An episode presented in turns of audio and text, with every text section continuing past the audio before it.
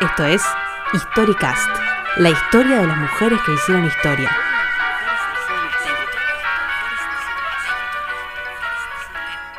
Ahora, ¿cuántas Fridas conoces?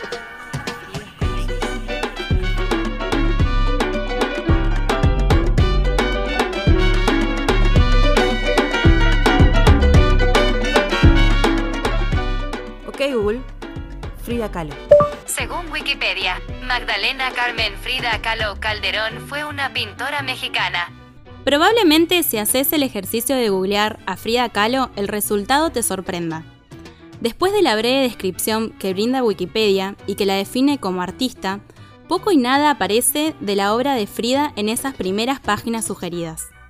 Y es que el algoritmo no se equivoca. La figura de Frida Kahlo, popularizada hoy en flyers de Facebook con frases motivacionales, equipos de mate de su cara y muñecas para que las niñas jueguen, trasciende a su obra artística, incluso de a ratos pareciera superarla.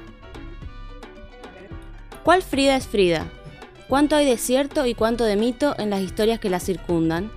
¿Cuántas Fridas conoces? La Frida símbolo de México, la artista, la amante indomable, la compañera de Diego Rivera, la de las ideas marxistas, nacionalistas, feministas, la filósofa, la poeta, la mala mujer, la eterna enferma, la de la columna rota, la pata de palo y la de pies para que los quiero si tengo alas para volar. De todas un poco y mucho de ninguna. Todas, Frida.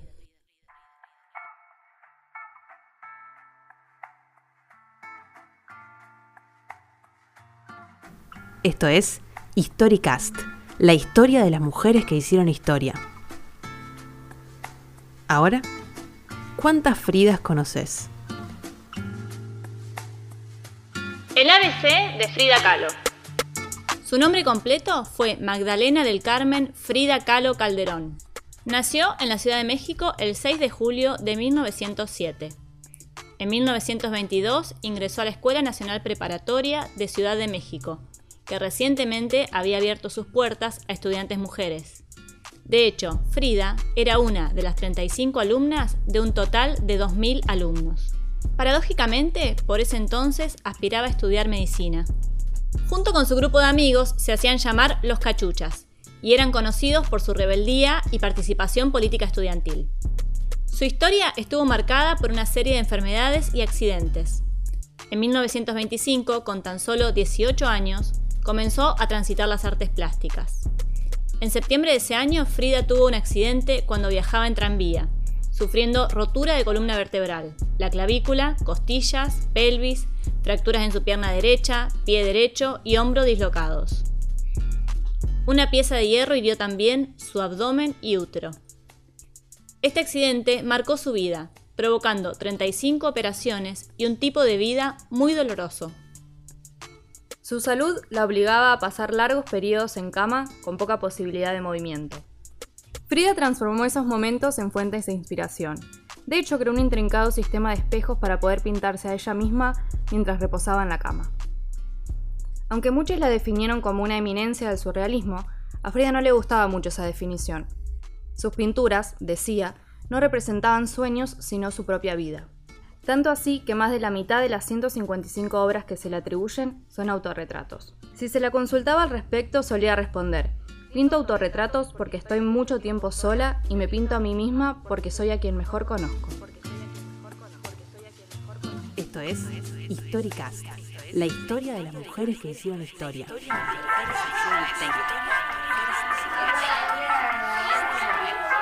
Ahora, ¿cuántas Fridas conoces?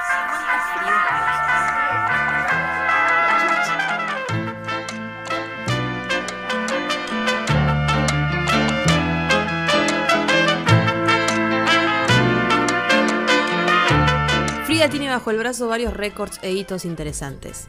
Su obra El Marco fue la primera pintura de un artista mexicano del siglo XX en ser comprada por el Museo del Louvre, donde se encuentran algunas de las obras de arte más famosas del mundo. Y el cuadro Raíces tiene el récord de ser la pintura latinoamericana más costosa con un precio de 5.600.000 dólares en el año 2006. Claro que Frida no llegó a ver eso. En 1942 fundó la Escuela Nacional de Pintura, Escultura y Grabado La Esmeralda, en donde además fue maestra. Sin embargo, su única exposición en México fue en 1953, un año antes de fallecer. Su doctor, frente al estado frágil en que Frida se encontraba, le había prohibido salir de la cama. Entonces, Frida hizo lo lógico y asistió a la presentación en su cama.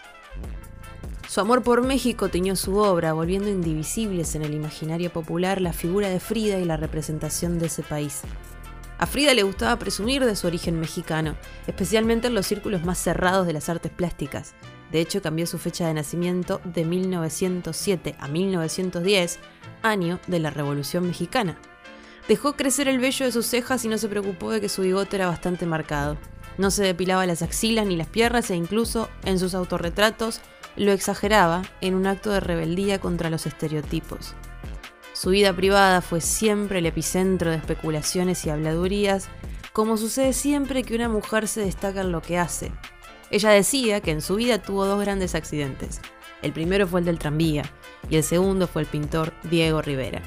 En contra de lo que su madre esperaba, Frida se casó con Rivera 20 años mayor que ella, con quien tuvo un matrimonio complicado por las constantes infidelidades de ambas partes. En 1939 se divorciaron y en 1940 volvieron a casarse, aún manteniendo los problemas anteriores. Frida nunca negó su bisexualidad. Tuvo varios amores comprobados además de Diego, entre los que se destacan el político Leon Trotsky, el fotógrafo Nicolás Murray y las cantantes Josephine Baker y Chabela Vargas. Diego y Frida no solo compartían su amor por la pintura, sino también su militancia política. Eran comunistas confesos y refugiaron a León Trotsky cuando comenzó el régimen de Stalin en Rusia. Frida dedicó parte de su obra a la expresión de su admiración y respeto por la Unión Soviética y sus próceres. Una de sus obras de gran reconocimiento es El marxismo dará salud a los enfermos, en el que hace un reconocimiento a Karl Marx.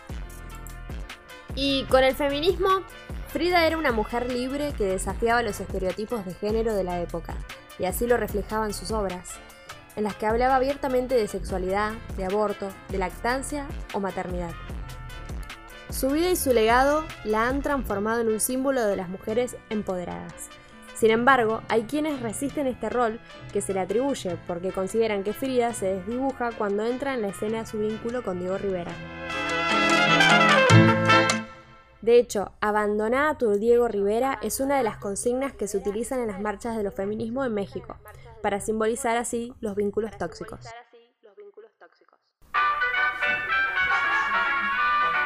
Esto es Historicast, la historia de las mujeres que hicieron historia.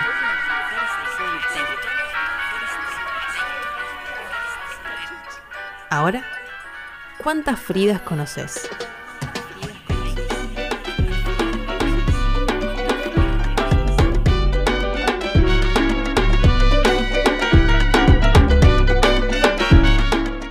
Es difícil analizar a una figura tan enorme como Frida Kahlo, más aún con los parámetros de nuestra época. Pensar en una mujer capaz de inspirar a las mujeres chicanas y aborígenes de la década del 40, y a las que hoy comparten sus frases sacadas de contexto en redes sociales con algún cuadro de pop art que imita sus retratos, es hasta un tanto bizarro. La misma Frida, que se popularizó por escribir en su diario Pies, ¿para qué los quiero si tengo alas para volar? También escribió, a veces prefiero hablar con obreros y albañiles que con esa gente estúpida que se hace llamar gente culta.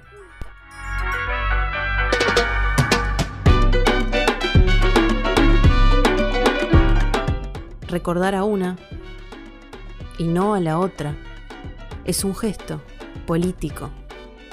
Recordar a todas también